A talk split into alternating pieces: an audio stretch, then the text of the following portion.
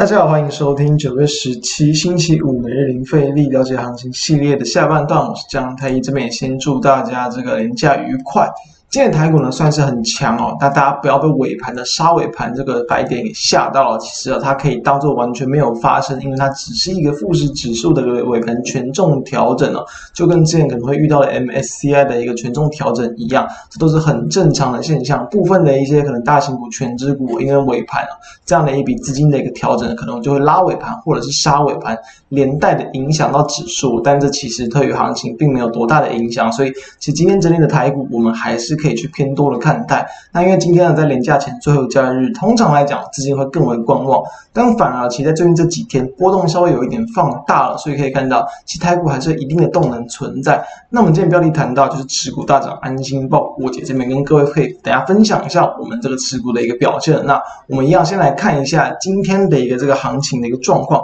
在今天的加权指数呢，非常明显的它是一个这个开平震荡之后呢，一度的一个往下急杀，柜买指数也是一样，都是早盘。一度的一个这个下杀之后，哎，然后再出现到一个明显的一个拉抬力道，翻回红盘之上呢，就是一路的往上去攀升了。所以加权指数呢，虽然说最终啊，加权指数是收跌一个一点九一趴，就只就算是小跌在平盘附近啊，但其实还是可以把它视为是上涨超过百点，就是我们不要去估啊，不要去考虑这个杀尾盘。然后呢，柜买指数呢也是收涨了一点七三点，所以整体的台股今天算是比较强。那我们今天看到哦，虽然在 K 棒上可能没有这么明显，因为今天最后杀尾盘，但是呢，我们从 K 棒的高点来看，其实今天的一个收盘价，你可以把它当做大概就是收在一个上方的一个季线附近，就是在这个 上方的一个蓝色这条均线这边，所以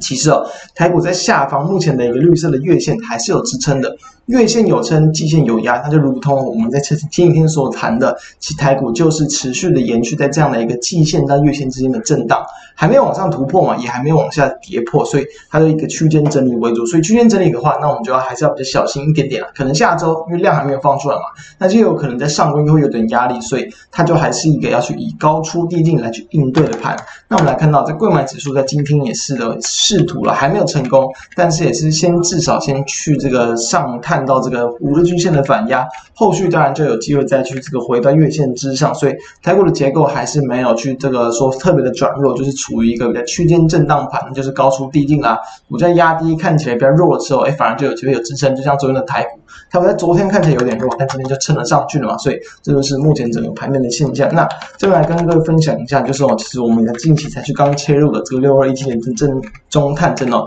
切入之后直接马上就往上拉了一根哦，先来从技术面来看。其实是非常典型的一个创高之后的一个回撤，再次创高的局面。我们也跟大家谈过很多次，很多时候创高的股票它有机会去带动后续的行情。就好比，比如说我们先看到九月初嘛，九月一号这一第这一根小红 K，然后创下它的一个收盘新高价，后面三天都是有持续的再去往上垫高，即便震荡比较大，但是也是涨幅算是蛮大的。那在后续哦，可能九月七号、九月八号、九月九号往下压回。压回到了月线附近，所以可以看到月线几乎都是完完全全的撑住啊。这两天在这九月八号跟九月九号的最低点都是完全没有去跌破月线，所以月线还是有一定的支撑。在隔天直接在往上跳空开高，站回五日均线，所以近期就是比较偏现在五日均线附近的整理，那酝酿持续创高，所以今天就顺利往上创高，所以它就算是一个我们看到就九月初我先去往上创高嘛，拉高，然后呢稍微回撤月线，代表多方的格局持续的延续，因为它没有去破线嘛，所以代表它还是一个很强劲的。创高之后的多方格局，所以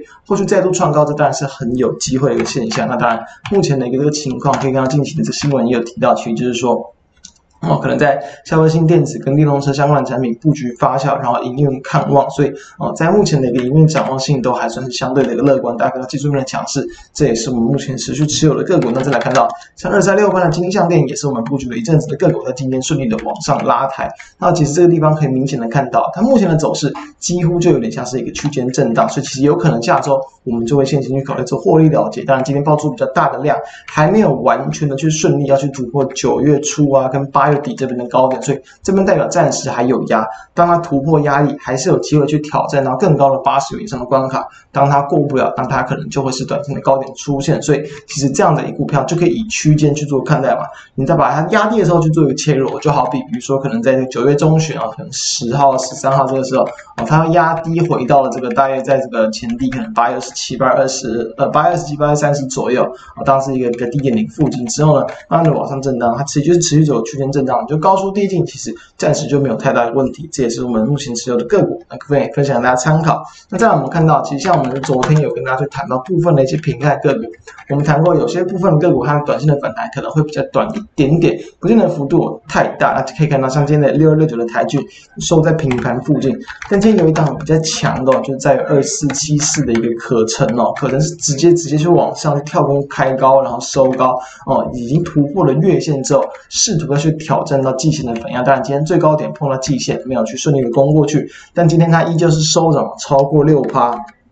所以，其实整体的方向都还算是一个强势，当然是预期要去这个呃实施这个库藏股的关系啦，主要还是激励到它股价的原因之一。所以，这不是以这个产业面啊或者营运面为主，可能就是以公司自行的一个这个在金融上面操作的一些部分，激励到股价的转强啊。所以，对于苹概股，暂时我们可能还暂时还是比较偏向这个不不不建议会那么积极的去做做多。那在个股的表现上，就是以这个个股自己的消息题材为主，让大家参考一下。那再来我们看到一样在。前几天我们跟大家谈到，为什么其实我们有跟大家去多少，当然会提到一下这种特用化工相关的个股，但是我们没有特别推荐，就是因为我们今天就答案就很明显了嘛。昨天的压回之后，今天一七一一的永光直接再度去收跌了接近七八，下跌了。六点九六趴，所以，哦，这种短线强势股啊，当它的一个资金动能快速退潮，又其实有又容易这样是在昨天嘛，我们谈到它是一个爆了近期的最大量之后开高走低，很很容易出现到很多后续的一些短线卖压出笼，所以出笼之后，今天就直接往下去收低收跌五日均线，当然你后续还是可以去观察，大约在这个九月十五号当天那个缺口的位置，大概在这个二十四点八五左右，看有没有再重新站回去有撑，这样的话，短线当然还有一些动能跟。机会，不过我们还是会比较偏向在最近的盘，你还是不要去太过积极的追高追价，会来的比较安全。就是说，以持续的很多个股哦，不管是有法人筹码强的，或者是营运题材加的，那你就是以这种比较区间高出低进啊，有震荡压回、量缩压回这些做法去介入，都会来的更为安全。这是我们对目前这个盘面以及操作的看法。所以面对到今天整体的一个台股，它算是偏强，不要被上盘吓到。所以既然偏强，那我们就是持续观察后续能不能放量，没有放量就是持续区间来去看待，区间就是碰到季线附近没有过，那你就还是要比较稍微降低一点水位，站在卖方，反弹在卖方，会来的更为安全。以上提供大家参考，并祝大家的周末愉快。如果觉得我们节目不错，都欢迎可以扫 QR code 加入我们 Line，并且欢迎订阅我们 YouTube 频道，开启小铃铛，收听 Podcast 的朋友们也都欢迎订阅收听我们每天的盘后解析。以上，我们下周再见，大家拜拜。